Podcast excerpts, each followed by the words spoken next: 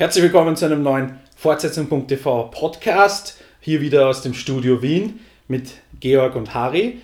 Und äh, wir wollen heute anlässlich der Veröffentlichung der dritten Staffel von House of Cards auf Netflix über die ganze Serie und über die äh, dritte Staffel im Speziellen reden. Wir werden das in Module gliedern, dass die Leute, die die dritte Staffel noch nicht gesehen haben, nicht gespoilert werden und rechtzeitig abdrehen können. Dass die dritte Staffel erst jetzt auf Netflix ist, ist ein bisschen absurd und liegt an dem, pardon my French, beschissenen äh, Rechtemarkt, der weltweit existiert, weil die Rechte nämlich bei Sky liegen und von Sky wurde die Serie auch zuerst ausgestrahlt. Ähm, hast du sie in Sky gesehen oder hast du sie erst jetzt auf Netflix geschaut, wo Netflix quasi wieder die, seine eigenen Zweitveröffentlichungsrechte ausgeübt hat? erst auf Netflix, aber mit der Rechtevergabe ähm, ist es ja so, dass das damals geschah, wo Netflix noch nicht mal daran gedacht hat, den deutschen Sprachraum vorzudringen. Und deswegen haben sie die Rechte an Sky verkauft. Genau. Ist ihnen halt jetzt ein bisschen auf den, auf den Kopf gefallen. Ich hatte auch das Gefühl, dass äh, House of Cards Staffel 3 wesentlich schlechter im Sinne von weniger vorkam in der medialen Beachtung. Also die erste und die zweite Staffel haben durch diese allgemeine Verfügbarkeit auch in Europa irgendwie mehr, also vor allem aus Großbritannien dann ausstrahlend, wo Netflix schon länger ist aus Skandinavien mehr, mehr äh, Verbreitung erfahren. Und dann ha hatten wir in Deutschland, Österreich, Schweiz, Frankreich irgendwie diese, den Zugang und hatten aber irgendwie zu unserem eh schon beschnittenen Angebot noch einmal, dass nicht, wir nicht einmal die Eigenproduktionen äh, alle vollständig haben. Das war ein bisschen, naja. Äh. Willst du kurz mal erklären für diejenigen, die House of Cards noch gar nicht kennen, äh, worum es ungefähr geht und äh, kurz mal verorten, wo, wer, was und warum. also wo in Washington, Washington DC, um genau zu sein. Und der Hauptcharakter ist Frank Underwood, zu Beginn der Serie noch im Repräsentantenhaus und arbeitet sich dann im Laufe der Staffeln immer weiter nach oben.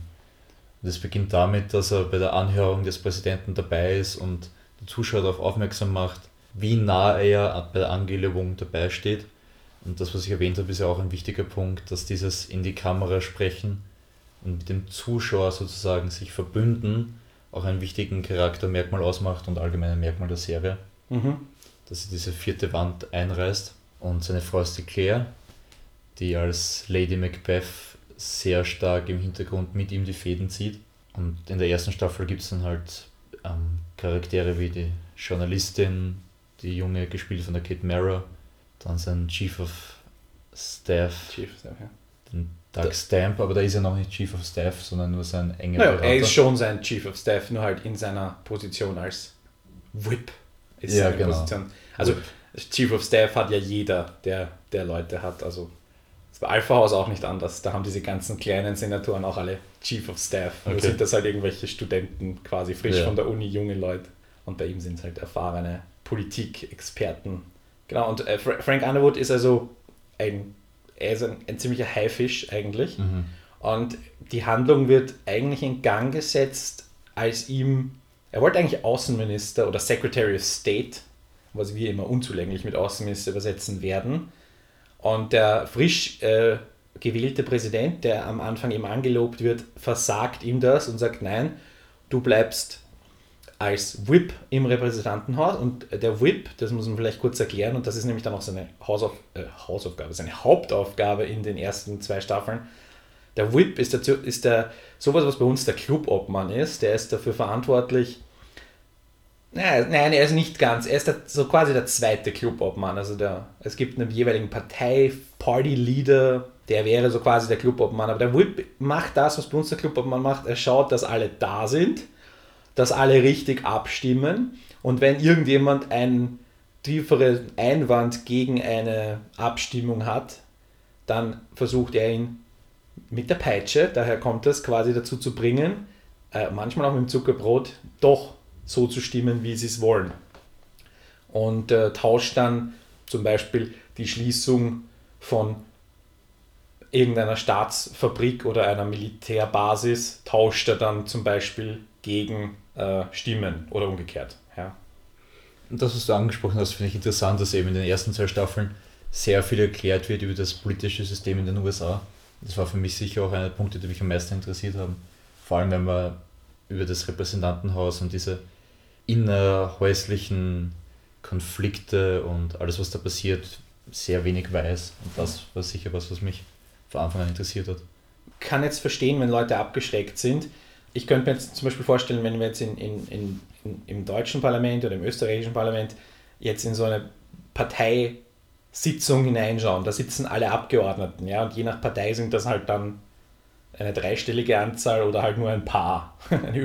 und die, die sagen dann, wie stimmen wir ab? Wie, wie tun wir das? Hat, und dann, ich, ich, wir wissen nicht, was da drin passiert. Hat jemand einen, einen Konflikt damit, weil es seinen, seinen Bezirk, sein Bundesland betrifft oder sein Geschlecht zum Beispiel, was wir ja auch oft haben, dass Frauen äh, mit dem Gesetz nicht einverstanden sind. Das ist auch, ich weiß nicht, in House of Cards ist glaube ich nicht so ein Thema, aber ähm, kommt auch vor über zum, Claire und über dann. Genau, aber, aber zum Beispiel, dass es immer irgendeine Gruppe gibt, das, die sich auf irgendeine Art und Weise definiert. In den USA kommt dann auch die Hautfarbe zum Beispiel dazu. Oder Leute mit, mit Military Background oder ohne Military Background, das spielt auch oft eine mhm. Rolle und so weiter und so weiter. Das heißt, all diese, diese Kleininteressengruppen bilden immer wieder andere Mehrheiten. Und dann ist es halt so, der Whip spricht mit dem Chef des Black Caucus und der, der das heißt, die alle schwarzen Kongressabgeordneten zusammen haben wieder eine Gruppe gebildet, weil, weil, sie, weil sie über schwarze Themen diskutieren wollen und in schwarzen Themen sie abstimmen wollen. Aber oft kommt dann ihre eigenen Interessen dazwischen, ihre lokalen Interessen etc. etc. Und das ist irrsinnig faszinierend, klingt zwar irrsinnig langweilig, ist aber irrsinnig faszinierend gemacht, weil es auch sehr spannend ist. Mhm. Und weil wir halt nicht damit konfrontiert, also ich meine, wie gesagt, in Wahrheit ist diese Arbeit wahrscheinlich wesentlich zacher, als sie im Fernsehen rüberkommt, aber ja, das war so im Groben, was er tut, was sein Job ist. Ja, genau. was er, den Job, den er weitermachen muss.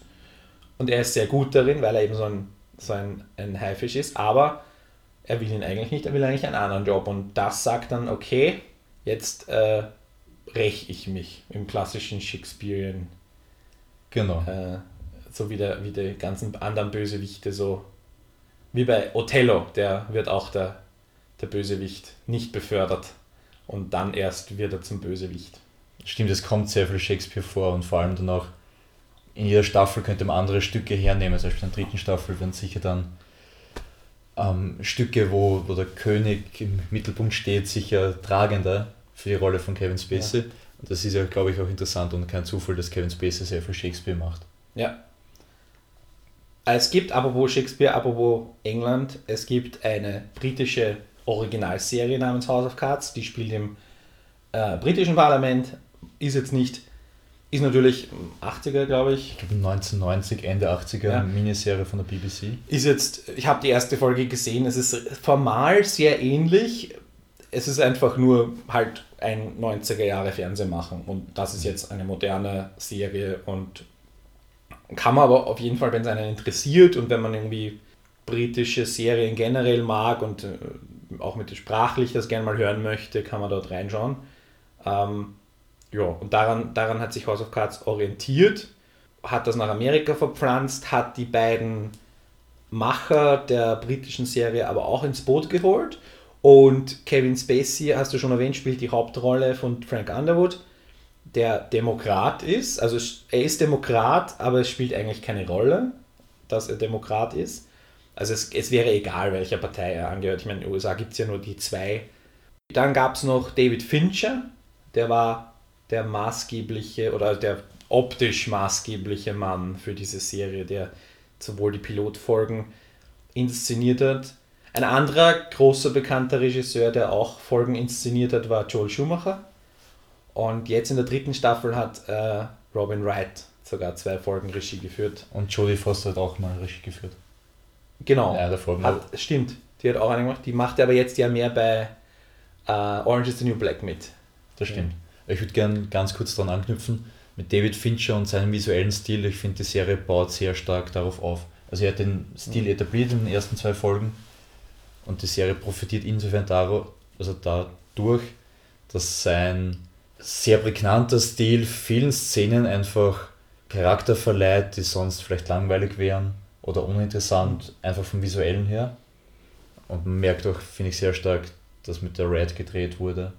Es geht sehr stark auf dieses cinematografische. Mhm. Es ist auch sehr dunkel. Ja. Also wer Gone Girl zum Beispiel im Kino gesehen hat, das ist exakt der gleiche Look, mhm. habe ich das Gefühl. Also er hat sich, Gone Girl war ja nach den ersten zwei Staffeln. Aber auch Zodiac, den hat er schon 2007 mit der Red gedreht ja. und das ist alles sehr ähnlich, was in seiner Stimmt. Neu, neuesten Schaffensphase praktisch genau. macht. Also Fight Club nicht, aber Fight Club ist verhältnismäßig bunt, hat aber auch seine, seine Momente, wo es mhm. auch in diese in das reingeht, ja. Also ich würde sagen, alles ab Zodiac geht in die Richtung, wie es House of Cards ist. Okay, das war jetzt für alle, die die Serie noch gar nicht gesehen haben. Kurzes Qualitätsurteil. Ich finde, es ist eine absolute Top-Serie. Mag an meiner persönlichen Politik-Affinität liegen, mag daran liegen, dass ich mich im amerikanischen politischen System mittel bis sehr gut auskenne oder vor allem für europäische Verhältnisse sehr gut auskenne und dadurch auch an den Feinheiten der amerikanischen Legislative mehr Freude habe, wenn sie das oder das oder das machen. Mhm. Ähm, ich muss allerdings sagen, die ersten zwei Staffeln stehen für sich. Die dritte Staffel steht komplett anders da. Da werden wir dann im dritten Teil, wenn wir in die, auf die genauer noch eingehen. Was, wie hat es dir gefallen? Was würdest du so als Gesamturteil mal kurz abgeben? Also mir gefällt es sehr gut. Und ich glaube auch in der allgemeinen Wahrnehmung ist es sicher auf einer Ebene mit den meisten Qualitäts also qualitativen, relativ hochwertigen Serien. Viele Punkte, die wir schon besprochen haben, wo wir nachher in der dritten Staffel noch genau darauf eingehen werden, fallen da aber schon in diese Beurteilung rein, wie unter anderem, dass dieser visuelle Stil sehr viel kaschiert. Ich denke, dass zum Beispiel viele andere Serien bewusster inszenieren, auch von der Kadrierung, von wie werden die Figuren zueinander im Raum gestellt. Und dass es bei House of Cards oft einfach nur gut ausschaut und man deswegen nicht so viel darüber nachdenkt, steckt jetzt mehr dahinter in der visuellen Inszenierung auf der einen Seite. Auf der anderen Seite gebe ich dir vollkommen recht, dass politisch ist, wie ich schon vorher gemeint habe, sehr ansprechend. Verläuft sich dann in der dritten Staffel etwas, vor allem auch, aber gesagt, da gehen wir im letzten Teil dann drauf ein. Und was ich auch mitbekommen habe, ist, dass viele Kritiker inzwischen schon einen gewissen Backslash gegen die Serie geben, dass sie sagen, okay, man hat jetzt diesen momentan Pantheon aus Breaking Bad, Mad Men und dergleichen. Und House of Cards ist vielleicht so eine Stufe drunter. Und früher hätte ich das auf einer Linie gesehen. Mhm. Aber seit ich doch einige Artikel gelesen habe, die in die Richtung gehen, habe ich dann bei der dritten Staffel, wo es noch augenfälliger ist, aber nichtsdestotrotz, auf gewisse Sachen geachtet und mir ist dann doch auch bewusst worden, dass es teilweise nicht diese Tiefe hat wie andere Serien. Ich würde sie mir kaum ein zweites Mal anschauen, sämtliche Folgen, obwohl ich viel sicher einfach von der Handlung, von politischen Aspekten nicht mitbekommen habe. Und deswegen wäre schon wertvoll, sich das ein ganzes ein zweites Mal zu Gemüte zu führen. Ich habe sie schon zweimal gesehen. Und ist beim zweiten Mal für dich irgendwie, war sie da anders oder ist sie irgendwie nicht mehr so gut gewesen? Nein, ähm, ich habe mich äh, gut unterhalten, ist vielleicht ein bisschen relativ, weil einfach äh, es, es ist gar nicht so witzig oder so, sondern es ist einfach, es ist, es ich würde wird mich jetzt jemand, der Anglizismen nicht mag, steinigen dafür, aber ich würde sagen, es ist einfach awesome. Also es ist einfach so, du sitzt davor und wow. Also mhm. das ist aber auch hier wieder der Shakespeare-Vergleich. Da ist ein, ein genialer Mensch, der geniale Worte sagt in den richtigen Momenten, ja, der radikal seine Ziele verfolgt, der eigentlich relativ straight ist. Also er ist jetzt nicht so der klassische ambivalente Held oder so, was wir jetzt in den anderen Serien haben, sondern er, er ist relativ straight, aber es ist noch irrsinnig viel Geheimnis dahinter. Und es gibt immer wieder so Momente, wo und das betrifft aber nicht nur ihn, sondern es betrifft eigentlich die drei Hauptcharaktere, nämlich äh, Frank Underwood, seine Frau und seinen Chief of Staff, mhm. würde ich so sagen, das sind die drei Hauptcharaktere, die haben noch genug Geheimnis, dass ich sage, ich möchte noch weiter schauen. Mhm. Ja. Was ich vielleicht noch ergänzen möchte, ist, wenn du sagst, dass die Serie irgendwie levelmäßig drunter steht unter anderen Serien, kann ich das vielleicht dadurch ableiten, dass die Serie jetzt nicht so neu ist von, oder ihr Gesamtinnovationsgrad nicht so neu ist. Breaking Bad war zum Beispiel war wesentlich neuer und frischer. Und, und, Netflix hat halt sich selber quasi die Konkurrenz geschaffen mit Orange is the New Black. Orange is the New Black ist in allen Belangen, es ist, es ist bunter, es ist freundlicher, es ist nicht weniger dramatisch, aber mehr lustig. Dadurch insgesamt, glaube ich, ein größeres Publikum, ein, spricht ein größeres Publikum an. Und es ist dann von seinem Gesamtaufbau in allen Belangen auch korrekter. Und dadurch sowohl kritikermäßig, glaube ich, langsam auf der Überholspur, als auch eben von der Publikumsakzeptanz, was man so hört, auf Netflix selber das bessere Gesamtpaket. Und bei mir überwiegen dann nur die persönliche, äh, die persönliche Präferenz für Politik über Gefängnis. Dass ich sage, House of Cards mhm. ist für mich die, die bessere Serie, aber auch nur ein, ein Stückchen. Und äh, ich meine, der West Wing war halt auch war ja auch das Gleiche. Du hattest die Administration, die aus verschiedenen Perspektiven, auch den Wahlkampf in der, in der sechsten und siebten Staffel, äh, wo du das politische System beleuchtet hast. Es wurde nur formal anders umgesetzt, aber eigentlich ist es nicht neu. Du hast Alpha House, bricht das Ganze auf eine Sitcom-Comedy-Schiene herunter, auch nicht so neu. Du hast Medien äh, die sich äh, über die Medienseite, also du hast immer eine Politik und Medien müssen immer zusammen funktionieren. Das war beim West Wing schon so, das war bei Alpha House in der Comedy so und das ist bei äh, House of Cards ebenfalls so, wenn du hast die, die, die äh, vierte Hauptfigur ist eine Journalistin. Und nachher auch noch, beziehungsweise in der, in der dritten Staffel ist es ein Autor und eine Journalistin. Also das sind quasi zwei halbe Rollen, ergeben eine ganze Hauptrolle oder so. Ja. Dann machen wir hier Schluss. Das ist jetzt so die, äh, bevor wir noch mehr spoilern, das ist jetzt eine Empfehlung, sich das anzuschauen. Das können wir, glaube ich, sagen. Wir gehen jetzt mal kurz in die Staffel, Ende der Staffel 2 und schauen, was ist passiert, wo stehen wir gerade, bevor wir mit Staffel 3 anfangen. Was ist in Staffel 1 und 2 so grob passiert? Also in der ersten wird der Vizepräsident gegen Ende der Staffel, in der zweiten Staffel wieder Präsident. Das ist einmal Ganz grob zusammengefasst. Aber er wird nicht gewählt, beide Male. Das ist richtig, ja. Er schleicht sich durch seine Intrigen, beziehungsweise weil er weiß, wie er Menschen ausspielen kann, wie andere Menschen funktionieren. Und deswegen habe ich auch vorher irgendwie gemeint, dass er, wenn er mit dem Publikum redet, sich mit ihnen verbündet, weil eigentlich ist ja Frank Underwood kein Charakter, den man mögen sollte. Eben. Das stimmt.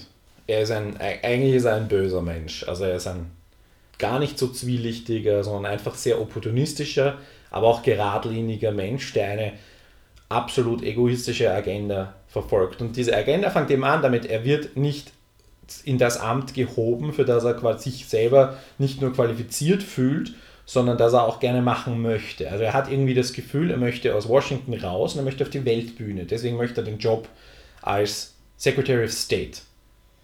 Das, was jetzt zum Beispiel gerade John Kerry in, in der Realität ist und vor allem Hillary Clinton war. Die Leute, die Atomdeals verhandeln, die Leute, die die engsten Berater des Präsidenten in internationalen Fragen sind und die auch in der Hierarchie der USA relativ weit oben stehen. Also der Secretary of State ist einfach mehr als ein Außenminister.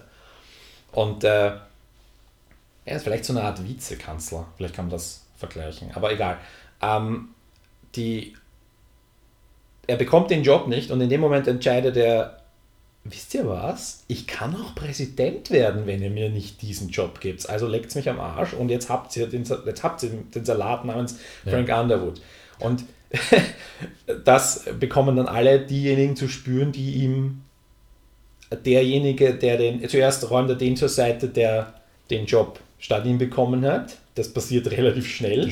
Setzt jemanden auf die Position einer seiner Verbündeten, also die durchhält, ja, die ist eine, und die auch eine eine, eine äh, kompetente Diplomatin ist und einen guten Job macht und schlängelt sich dann zum Vizepräsidenten hoch und die zweite, erste Staffel endet damit, hey, schaut mal, wie nah ich am Präsidentenamt bin, ohne dass eine einzige Stimme für mich abgegeben wurde, was das Anfangsbild, wo er bei der Angelobung halt irgendwo in der dritten oder vierten Reihe sitzt, aber immer noch so am, er sagt so am, am, am Rande des Bildausschnitts. Ja? ja? Und am Ende der ersten Staffel sitzt er dann in der Mitte des Bildes neben dem Präsidenten und in der zweiten Staffel, die zweite Staffel endet sein erster Einmarsch in das Oval Office, wo er hineingeht.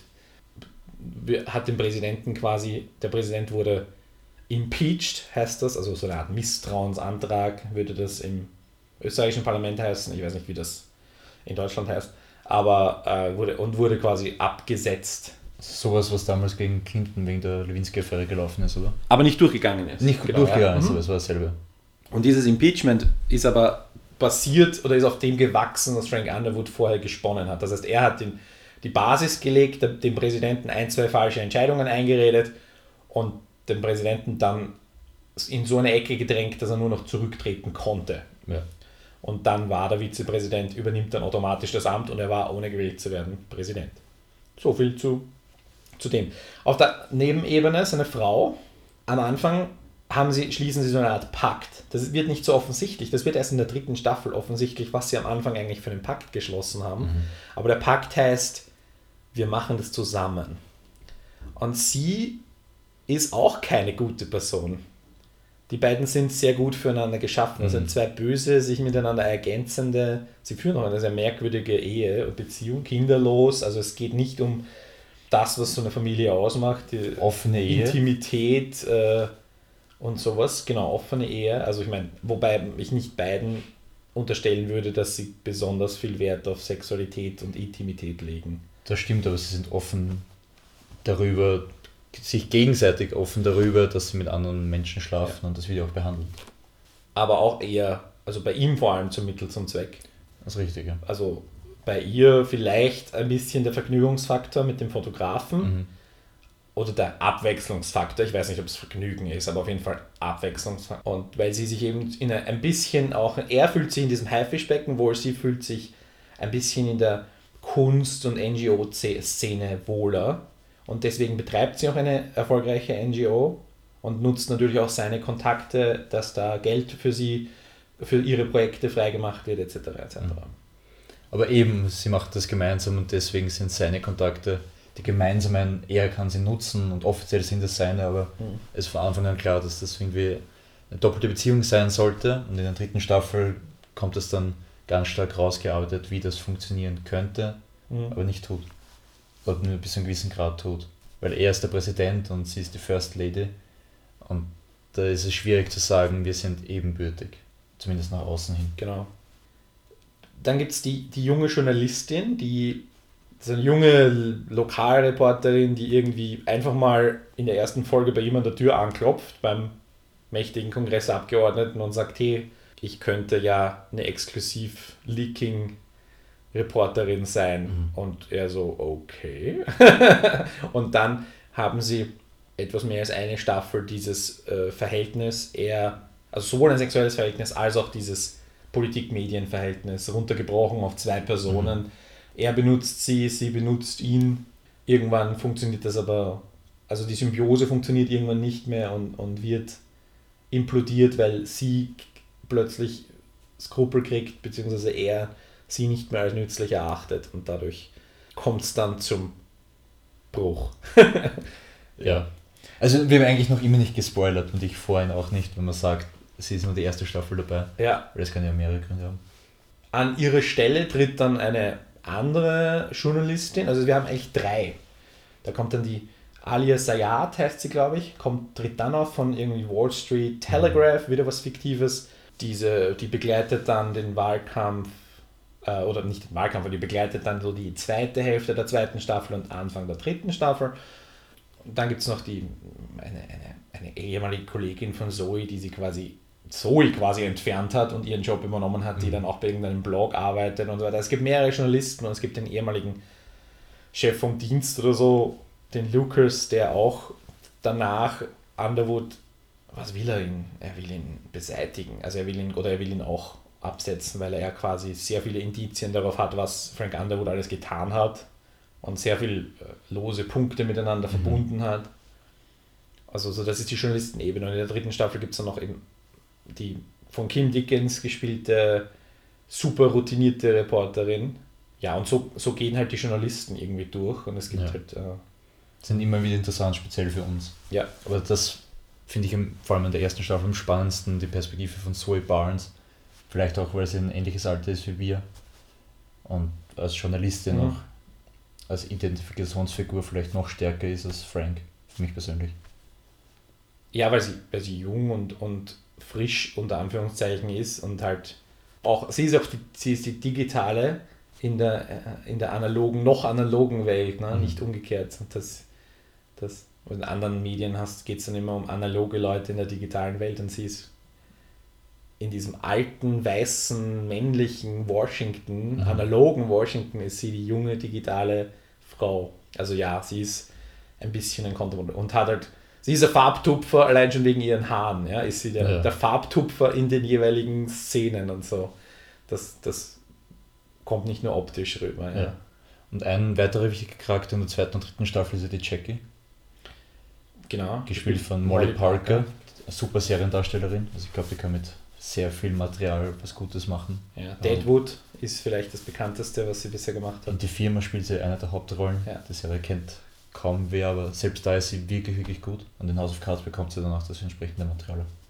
Die ist ähm, eine um, auch eine Kongressabgeordnete, die mit Frank Underwood, also Frank Underwood benutzt sie, aber sie ist äh, auf, aufgrund ihrer guten Skills, also sie ersucht sich, also sie ist quasi sein Protégé, wenn man so will, und hat aber auch ihre Momente, wo sie daran zweifelt, soll ich mich ihm komplett unterwerfen oder soll ich meinen eigenen Weg gehen? Und mhm. Und dann äh, ein bisschen der, der jetzt weniger politische Handlungsstrang, sondern eher so mehr der menschliche, ist Doug Stamper, sein Chief of Staff. Der hat eine sehr, ist er, ist er devot, kann man schon devot sagen, er ist auf jeden Fall sehr, er, er verdankt ihm viel, eh, ehemaliger Alkoholiker, ähm, hat schon Fehler gemacht, Frank Underwood hat ihn, hat einen, ein, das macht er übrigens mehrmals und manchmal auch bewusst, dass er Leute Fehler machen lässt und diese Fehler dann zu entschuldigen und die Leute quasi an sich zu binden. Und ähm, das ist mit Doug früher mal passiert, vor der Serie. Das, äh, und das kommt zur Sprache. Und das macht er dann mit seinem, mit seinem Secret Service Agent, macht mhm. er das auch. Meacham. Edward Meacham, der ist auch sehr lustig. Der hat nicht so viel Screentime, aber der ist sehr spannende Figur. Und Doug ist, macht eben alles. Also er macht Kleinzeug äh, vom Leute, also Prostituierte bezahlen, dass sie das und das machen, was für Franks Zwecke gerade irgendwie nötig ist, weil er irgendeinen Kollegen in irgendeiner, dort schickt er dann äh, Presse hin und, und Doug ist derjenige, der die Prostituierte quasi organisiert, damit sie das tun und so weiter. Und dann gibt es eben eine Prostituierte, Rachel, die quasi unkontrollierbar wird für Doug, die sich auch bis in die dritte Staffel äh, zum, zum äh, Faktor ist, die ihn ja, also er, ist er in sie verliebt? Fragezeichen, möglich. Also es ist irgendwie so, äh, ja, er weiß nicht genau, wie er damit umgehen soll mit der Situation. Ja. Und das bricht das Ganze halt auf so eine, eine persönliche Ebene runter, dass es in Washington noch andere Leute gibt ähm, als Politiker, dass es nämlich auch Prostituierte gibt mhm. in diesem System, fast, ich möchte nicht sagen geben muss, nur weil 90% männlich sind und so weiter, sondern ja, also es, es bringt das Ganze auf irgendeine normale Ebene runter, weil das ist halt eine Welt, die für uns komplett verschlossen ist. Und wenn da die nicht irgendwie in Kontakt steht mit, mit der normalen Welt, unter Anführungszeichen, wo, ich meine, Prostitution ist etwas relativ Normales, egal wie man jetzt dazu steht, aber es ist einfach da. Und das gleiche gilt für meine Lieblingsfigur, das gleiche gilt für Leute, die kleine, dreckige Rippchenbuden ja. haben. Wo der Schauspieler sogar für die Rolle jetzt ein Emmy bekommen hat als bester Gastdarsteller. Genau. Nein. Also doch bester Gastdarsteller in einer Dramaserie. Wo hatte nicht der, der äh, ach wie heißt der, West Wing Dings, Bradley Whitford bekommen? Mm -mm. Reggie, ich weiß nicht, Reggie was der Name Caffey. Genau. Guter Mann. Egal, der hat einen, einen Rippchenladen. Das ist, ist völlig absurd. Er hat diesen Rippchenladen, klein, dreckig, und Frank Underwood geht in der Früh hin immer so, bevor er ins Büro geht, um sechs oder so und isst Spare Ribs.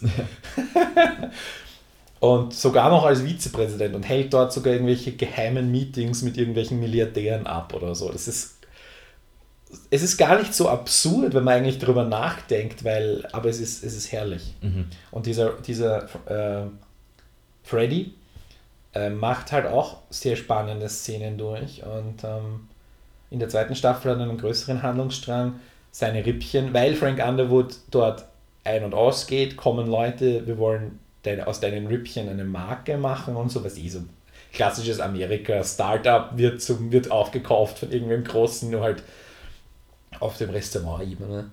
Und das bricht dann aber leider zusammen und er ist arbeitslos. Und die, seine Arbeitslosigkeit ist gleich wieder der Aufhänger für das, was in der dritten Staffel passiert. Mhm. Und wollen wir in die dritte Staffel gehen? Ich würde schon sagen. Okay. Vor allem, wenn wir viele Sachen schon angesprochen haben.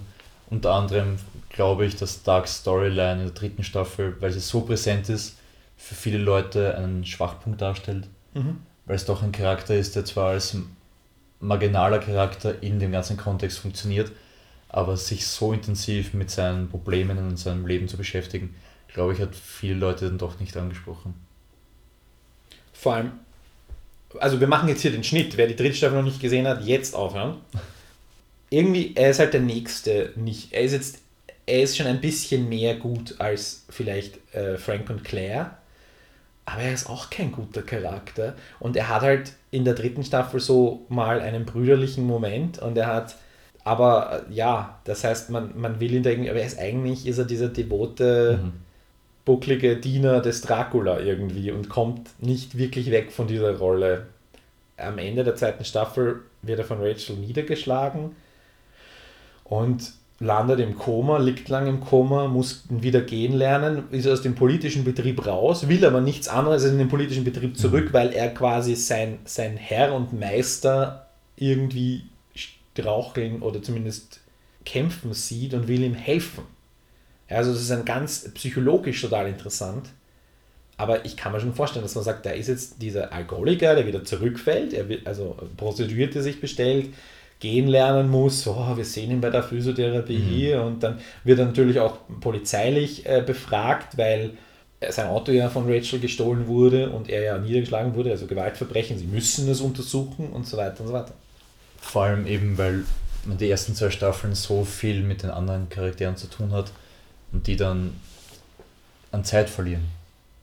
Ganz einfach. Ich glaube, dass die Charakterentwicklung sowohl bei Dark, wie man gegen Ende der dritten Staffel sieht, ganz offensichtlich leider nicht so ausgeprägt ist, wie man sich es vielleicht wünschen würde, mhm. aber auch bei den anderen Charakteren. Obwohl viel passiert und sie sich an den gegebenen Situationen orientieren, ist die inhärente Entwicklung, finde ich, nicht so stark, wie sie sein könnte. Es geht viel mehr um den Betrieb rundherum, was auch wirklich spannend ist. Aber gerade in der dritten Staffel ist selbst der dann nicht mehr so mitreißend wie in den ersten zwei Staffeln, obwohl man glauben sollte, dass mit seiner Rolle als Präsident und alles, was international passiert, dass das vielleicht noch dramatischer sein könnte. Aber ich finde, für mich persönlich sind die ersten zwei Staffeln diese kleinen Scharaden und Spiele innerhalb des Repräsentantenhaus viel spannender. Vielleicht, weil man eben nicht diesen Einblick mhm. so hat. Und das ist jetzt was, was mich interessiert, weil du ja politisch auch mehr Interesse hast und dich damit mehr beschäftigst.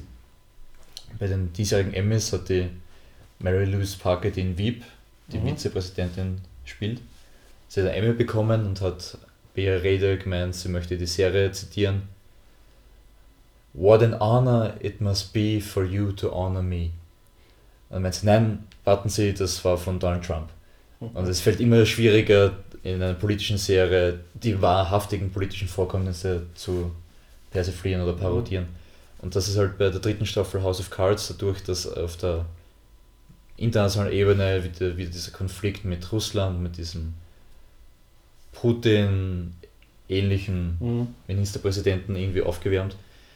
Dadurch, dass sich halt international so viel Brisantes tut in unserer Welt, finde ich es dann schwierig, in einer Serie, die halt natürlich eine Zeit braucht, bis sie produziert wird und dann bis sie konsumiert wird, diese ganzen Sachen aufzugreifen und noch immer relevant zu halten. Da gebe ich dir recht dass das, die Relevanz ist sicher ein Problem. Ich glaube nicht, dass House of Cards persiflieren will. Nein, nein, das war jetzt nur ein also, Beispiel, ja, weil ja, ja. es auch geht um weil, Verhältnis zu echter Politik und fiktiver. Weil ich meine, Weep und auch Alpha House sind ja dezidierte Comedy-Serien und gerade Alpha House, ich weiß nicht, in Weep ist glaube ich nicht definiert, welcher Partei sie angehört, glaube ich wenn ich mich jetzt nicht irre. Aber in, in Alpha House geht es ja um dem, republikanische Senatoren und da hast du einfach die ganze Bandbreite de, des von super vernünftig bis mhm. wahnsinnig. Und ähm, das, das ist vielleicht, also wenn man dann irgendwie so einen, der, der Alpha House ist vielleicht gar nicht mehr so lustig jetzt, mhm. wo Donald Trump aufgetaucht ja. ist, ja. Aber äh, das, ist, das ist Persiflage. Mir geht es jetzt nicht ja. um den Punkt Persiflage an sich, sondern einfach nur wie ist das Verhältnis von, was wird dargestellt in der Serie mhm. und was passiert im echten Leben. Und dadurch, dass House of Cards halt in den ersten zwei Staffeln Sachen behandelt, die jetzt nicht so zwingend zeitgemäß sein müssen, mhm. aber in der dritten sehr wohl, auch sogar in einer der Folgen wird, wenn die tatsächlich Mitglieder von Pussy Riot das, eingeladen. Ja, die, ja.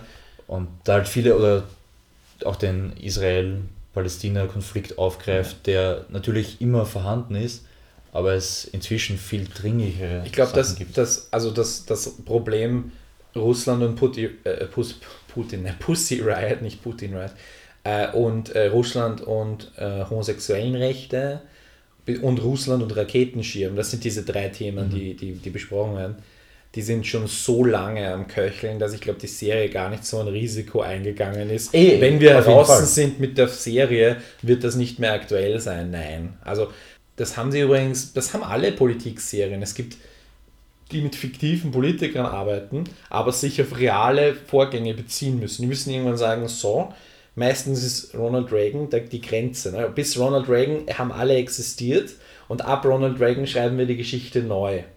Ja, manchmal kommt noch Bush dazu.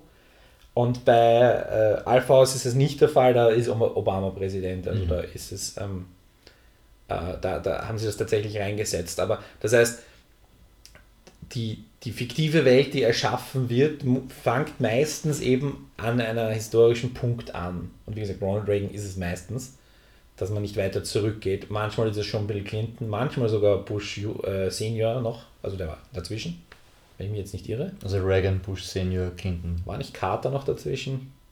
Reagan, Carter, Bush, ja. aber egal, wurscht. Dass man die echten Pussy Rights quasi eingebaut hat, das war schon, ja, hat's, fand ich jetzt auch, fand auch die nicht so besonders gut eingebaut, wenn ich ehrlich mhm. sagen muss. Da fand ich die buddhistischen Mönche fast besser eingebaut.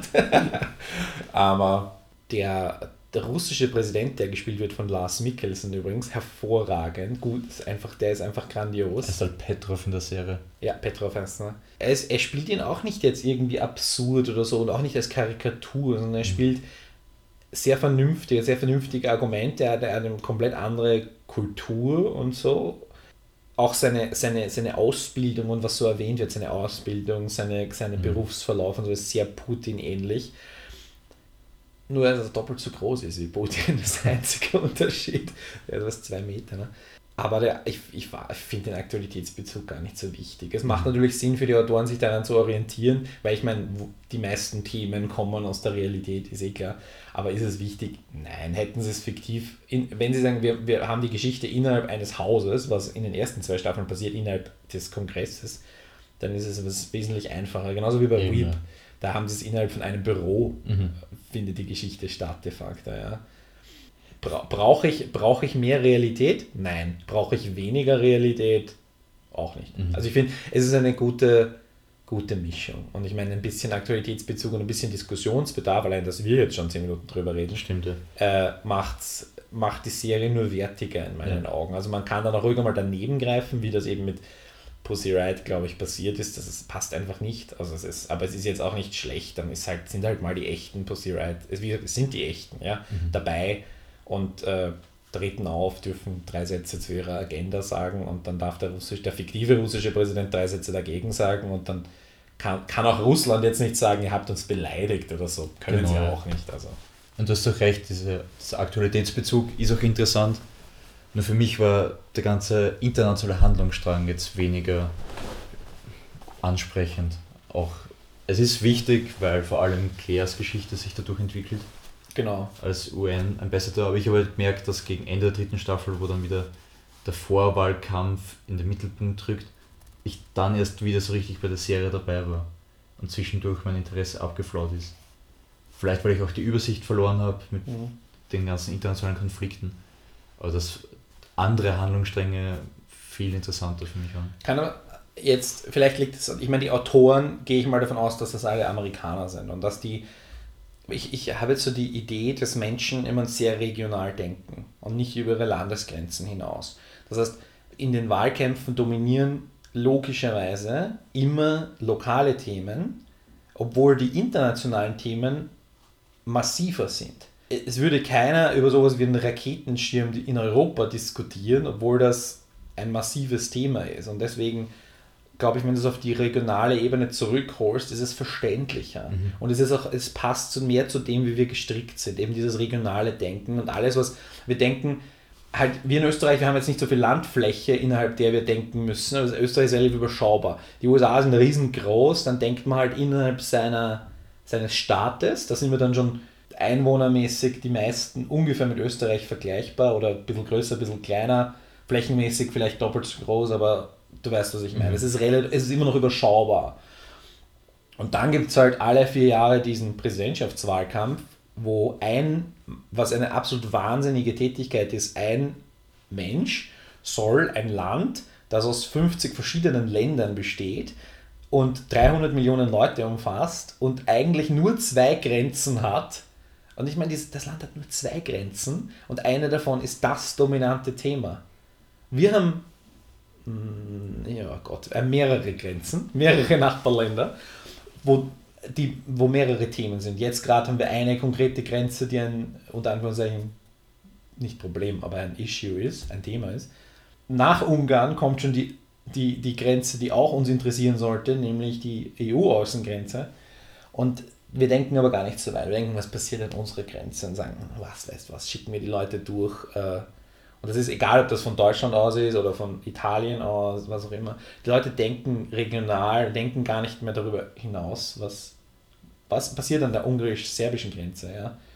Weil es einfach ein Land weiter ist. Und das gleiche ist, glaube ich, beim Drama, wenn, man, wenn, du, wenn du etwas schreibst, eine Serie machst, musst du dieses Prinzip, glaube ich, du, du darfst nicht zu groß werden. Und das, der Russland-Handlungsstrang war einfach zu groß. Mhm. Du hast Russland, Raketenschirm, Homosexualität. Israel. Israel war dann auch noch dabei und bei Israel sagen die meisten Leute, wow, stopp, interessiert uns nicht mehr.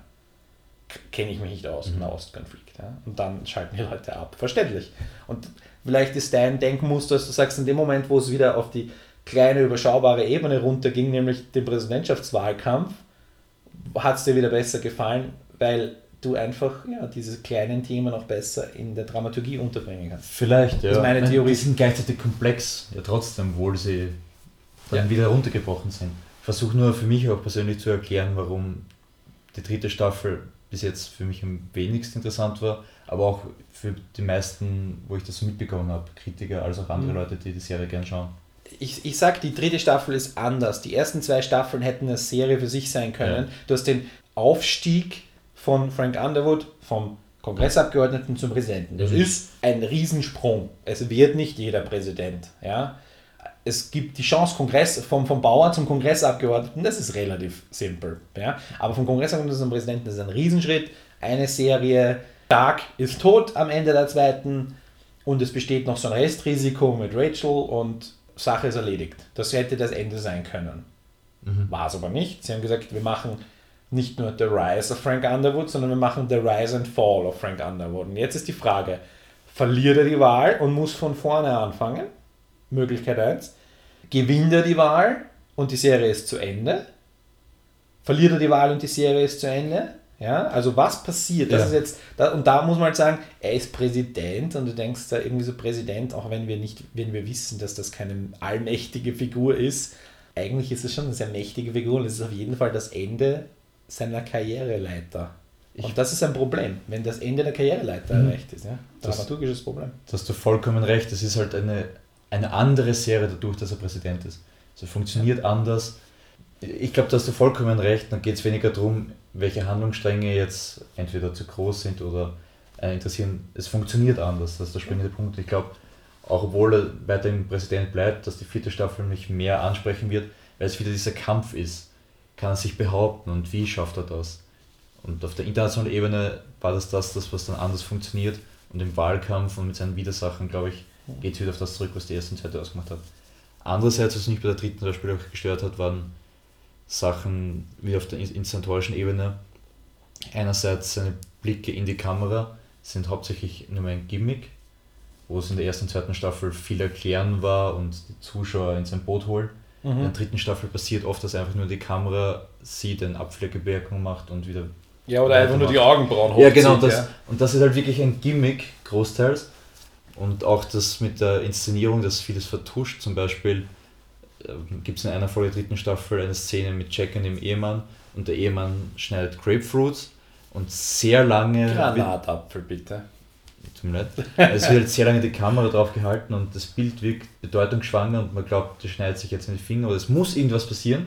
Das sind Granatäpfeln. Das tut es nicht. Das ist einfach nur ein Cutaway-Shot der ja. visuell ausgekostet wird. Weißt du, warum ich weiß, dass es Granatäpfel waren? Weil ich mir die ganze Zeit gedacht habe, gleich wird sein Hemd rot, gleich wird sein Hemd rot, weil nichts passiert ähm, ist. Aber Wie kann man Granatapfel schneiden, ohne dass man sich an, mit seinem weißen ja. Hemd steht, der am, am, am Ofen, äh, auf der Arbeitsfläche und schneidet in diesen Granatapfel. Und das geht nicht, ohne dass du Spritzer abbekommst. Also du siehst, wie uns das, das beiden aufgefallen ja. ist, obwohl es nur ein Cutaway-Shot ist. Und das machen sie halt, finde ich, in der dritten Staffel immer mehr, dass einfach die visuelle Inszenierung Oberhand gewinnt, ohne eine zweite Ebene zu schaffen.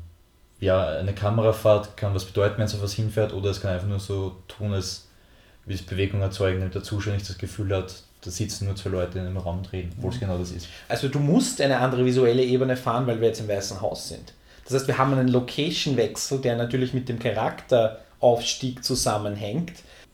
Als Vizepräsident hat er in seinem Haus leben weiterleben können. Ja. ja. Deswegen mussten wir in der zweiten Staffel nicht Location ändern, aber in der dritten Staffel musste er das. Mhm. Und das ist natürlich auch gleich einmal ein optischer Bruch mit der zweiten Staffel.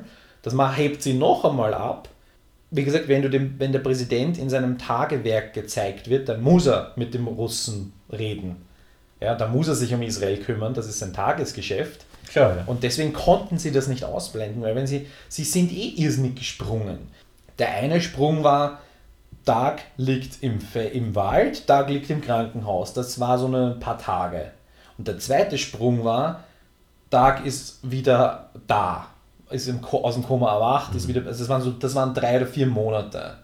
Und das heißt, in diesen drei oder vier Monaten hat der Präsident Frank Underwood dieses M-Works-Programm geschaffen, mit dieser Runde, die sich da immer trifft, ja, wo die nichts weitergebracht hat und wir steigen ein mit er staucht sie alle zusammen dafür, dass sie nichts weitergebracht haben, erklärt ihnen jetzt noch einmal geschwind die Punkte, also eigentlich erklärt er uns die Punkte und sie fangen neu an. Das heißt, wir wissen, in den letzten vier Monaten wurde viel gemacht, aber es wurde nicht gut gemacht.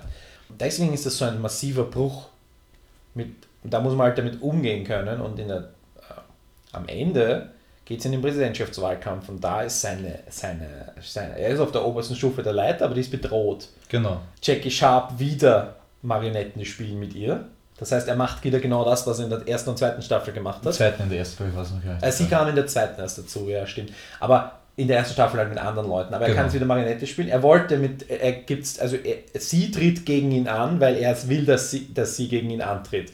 Heather Dunbar, die Generalstaatsanwältin, die tritt in den Ring aus, die ist quasi so die Reformerin und eine absolute Außenseiterkandidatin. Und er braucht eine Frau gegen sie mhm. damit sie die, weiblich, die, die, weiblichen Voters sich aufteilen. Und wir, also er macht das und da passiert es dann wieder, dass er sagt, ja, ist wieder das, was wir haben wollen. Wir wollen kleine Fistfights in, im Hinterzimmer oder auf, von mir aus auf einer Bühne, aber und ja, und nicht äh, irgendwie Verhandlungen in Russland. Egal wie gut Lars Mikkelsen das macht, ja. der, der kann am wenigsten dafür. Ja, der macht einen hervorragenden Job.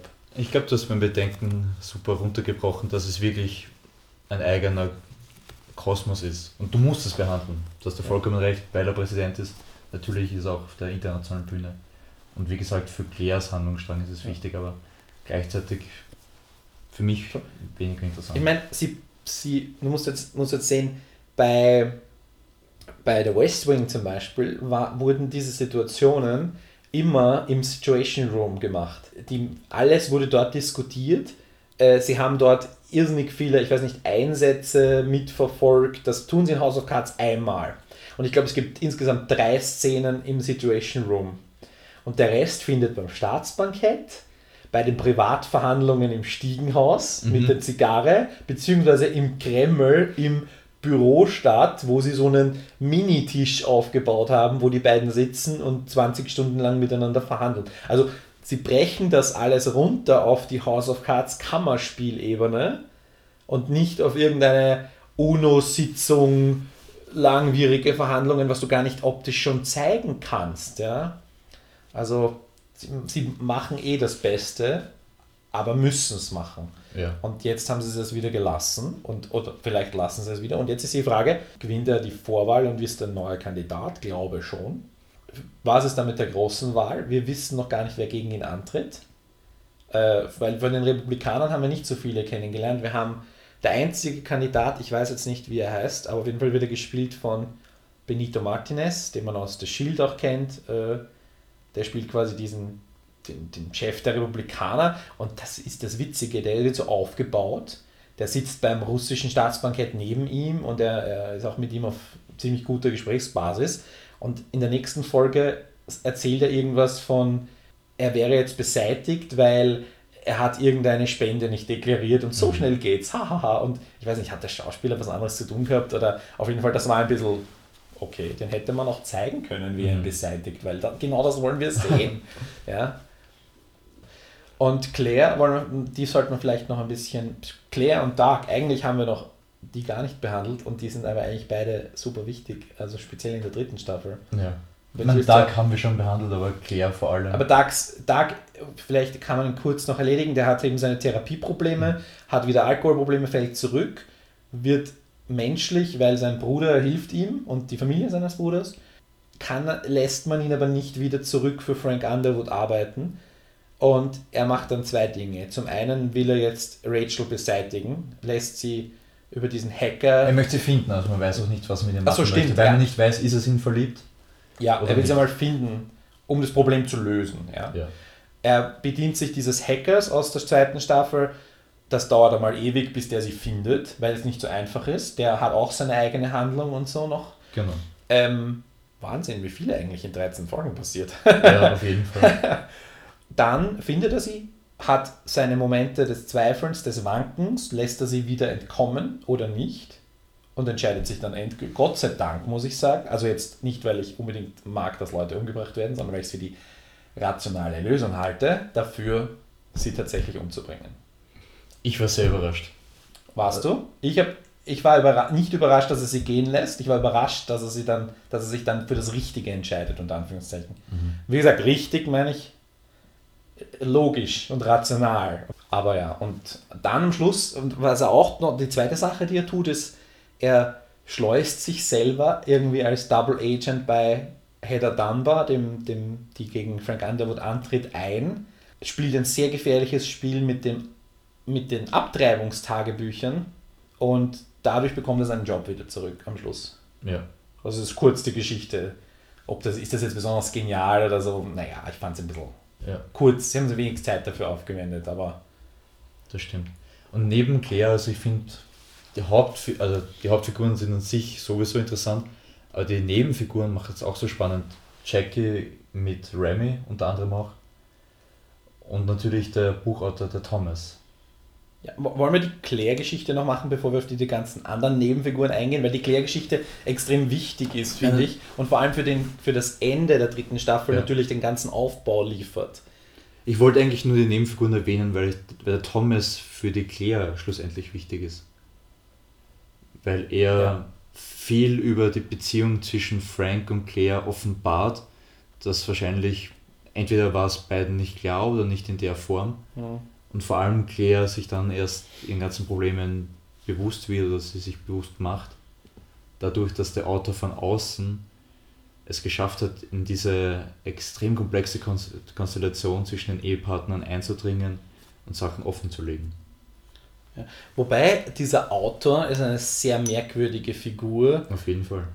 Also allein, ich meine, Frank führt die Figur ein, weil er will dieses Buch haben. Er will Public Relation für sein M-Works-Programm machen. Allerdings bedient er sich des langsamsten Mittels, das es geben kann, nämlich eines Romans. Oder eigentlich einer Autobiografie. Da, wobei also nicht das, Auto, das wollte er nicht. Das wollte er nicht. Er wollte einen Roman über fiktive Figuren, die durch so etwas ähnliches wie M-Works zum Erfolg kommen. Er wollte ein, eine Erfolgsgeschichte, die subversiv oder so unterschwellig transportiert. Ich, mich überlege gerade, ob ich irgendein Buch kenne, das das im realen Leben tut, dass eine Sub ob, ob, so ein, ob sowas gibt, fällt dir eins ein, ich weiß nicht, aber jemand verfolgt eine Agenda, aber es gibt zum Beispiel jetzt Comics, sind ein wesentlich schnelleres Medium als Romane und Parteien machen Comics mit sich selber oft als Superhelden oder was auch immer, ihre Message zu transportieren und manche Parteien machen Songs, mhm. ist auch ein Gang und Gäbe und er bedient sich eines Romans und das ist ähm, sehr weird, dass er nicht einfach einen Comic macht oder was Schnelleres, was viel Schnelleres. Ich glaube, das hat spezielle Gründe, weil ihm geht es weniger um die Message, natürlich auch, aber einer der bestimmten Themen in Frank Underwoods Leben und das spielt er hinein, ist einfach diese Legacy. Das ist ein Roman, der dann gelobt wird und die Zeit überdauert, wirklich auch als Hinterlassenschaft stehen könnte, selbst wenn alles andere nicht funktioniert. Und ich glaube, alles, auf das er und Claire hinarbeiten, ist es, etwas ganz Großes zu schaffen, das Bestand hat in der Welt. Und da ist ein Roman natürlich was anderes als ein, ein schnell hingezeichneter Comic. Das stimmt. Aber er will, doch sein, er will das M-Works-Programm auch verkaufen. Also, er, also nicht, nicht verkaufen im Sinne von to sell, also er, will's, er will die Leute überzeugen, nämlich die, die dafür wählen müssen, also die Abgeordneten und die, äh, die dann auch das Geld dafür bereitstellen müssen. Und ähm, die sind dagegen, weil dieser Plan so radikale, es ist wirklich eine Reform. Wenn wir von Reform reden in unserer heutigen Politik, dann ist es meistens einfach nichts. Aber das ist wirklich eine Reform, weil es das komplette System umkrempeln würde, von oben bis unten. Es ist wie Obamacare. Nein, Obamacare ist viel kleiner. MWorks ist noch viel umfassender. Okay. Also, ich muss mir vorstellen, stell dir vor, jemand kommt her und streicht alle Beihilfen. Familienbeihilfen, Studienbeihilfen, äh, Arbeitslosengeld. Nicht streichen, aber radikal runterkürzen. Dass es für dich nicht mehr, überhaupt nicht mehr attraktiv ist, nicht arbeiten zu gehen. Und dann gehst du arbeiten und Leute, äh, Firmen wollen Leute einstellen. Firmen haben tendenziell nichts dagegen, Arbeitskräfte einzustellen, aber sie können es sich nicht leisten. Und du beginnst das Geld, das du dir sparst mit Familienhilfe, Studienhilfe, jetzt dafür zu verwenden, deren Gehalt zu subventionieren und die Leute arbeiten zu bringen. Dass die Leute, und das ist eben so, er will, in meiner Wahrnehmung, und das ist, gilt jetzt allgemein, nicht für die Serie, ist der American Dream einfach tot. Leute können sich nichts mehr schaffen oder seltenst. Ja. Frank Underwood weiß das und Frank Underwood möchte den American Dream irgendwie weiß nicht, wiederbeleben. Man möchte, dass Leute mit ihren eigenen Händen was schaffen. Und er will, dass die Leute wieder als wenigstens als Tellerwäscher wie Freddy anfangen und dann ebenso jemand wie Freddy vielleicht ein neues Lokal aufmacht und dann noch einmal seine, sein Ding verkauft und dann das Imperium schafft. Also Freddy ist einfach die perfekte Blaupause dafür. Mhm. Hat selber halt nicht so wirklich das Interesse daran, weiter in der Küche zu stehen. Das kommt nachher heraus, aber theoretisch wäre das, wäre das richtig und so weiter. Schau, ein Job. Und er will einfach Arbeitslosigkeit. Arbeitslosigkeit ist wirklich das massivste Problem. Er erkennt das oder er ist der Meinung. Du merkst, ich bin ein Fan von diesem M-Works-Programm. Anscheinend, aber im Vergleich zu Obamacare finde ich einfach insofern passend, dass es ungefähr die Größe beschreibt, mit dem die Opposition dagegen es ist auch die eigene Partei. Die eigene Partei, genau. Ja, aber Obamacare ist die eigene Partei ja dafür. Also. Gibt sicher auch Stimmen, die dagegen waren. Ja, aber aber auf jeden Fall, Obamacare kennt man und man kann das ungefähr eingliedern, was ist ein, ein Reformchen und was ist eine Reform. Mhm.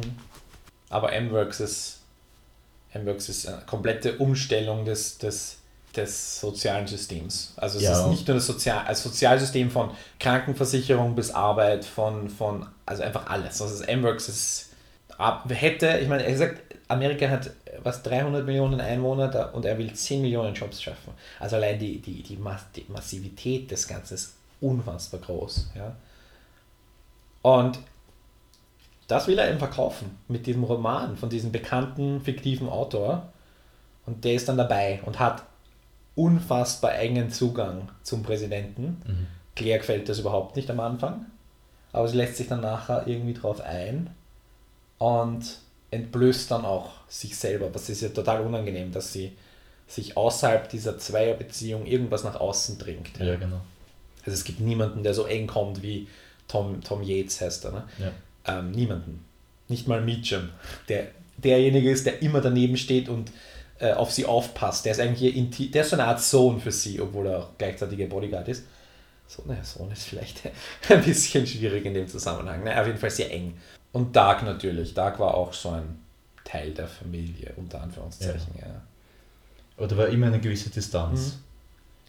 Mhm. Und ich glaube, dass Franks Beweggründe auch für ihn oder zumindest für uns nicht ganz verständlich sind für diesen Roman. Natürlich ist es, um dieses Programm zu verkaufen, aber teilweise möchte er sich vulnerabel machen oder einen Freund finden oder eben eine Biografie verfassen lassen. Und so wie der Charakter an sich nie alles offen zugibt, mhm. ist es, glaube ich, dasselbe mit diesem Roman. Er öffnet sich so weit, dass es gibt sogar den Moment, wo das Ganze zwischen Autor und oder Biograf und Biografie quasi sogar sexuell wird, fast. Also, ja. also vielleicht ist die, die Momente, wo sich Frank öffnen kann, das sind dann die Momente, wo sexuell was passiert. Das ist auch dieser eine Moment, wo er quasi so einen Zusammenbruch hat und einfach nur weint.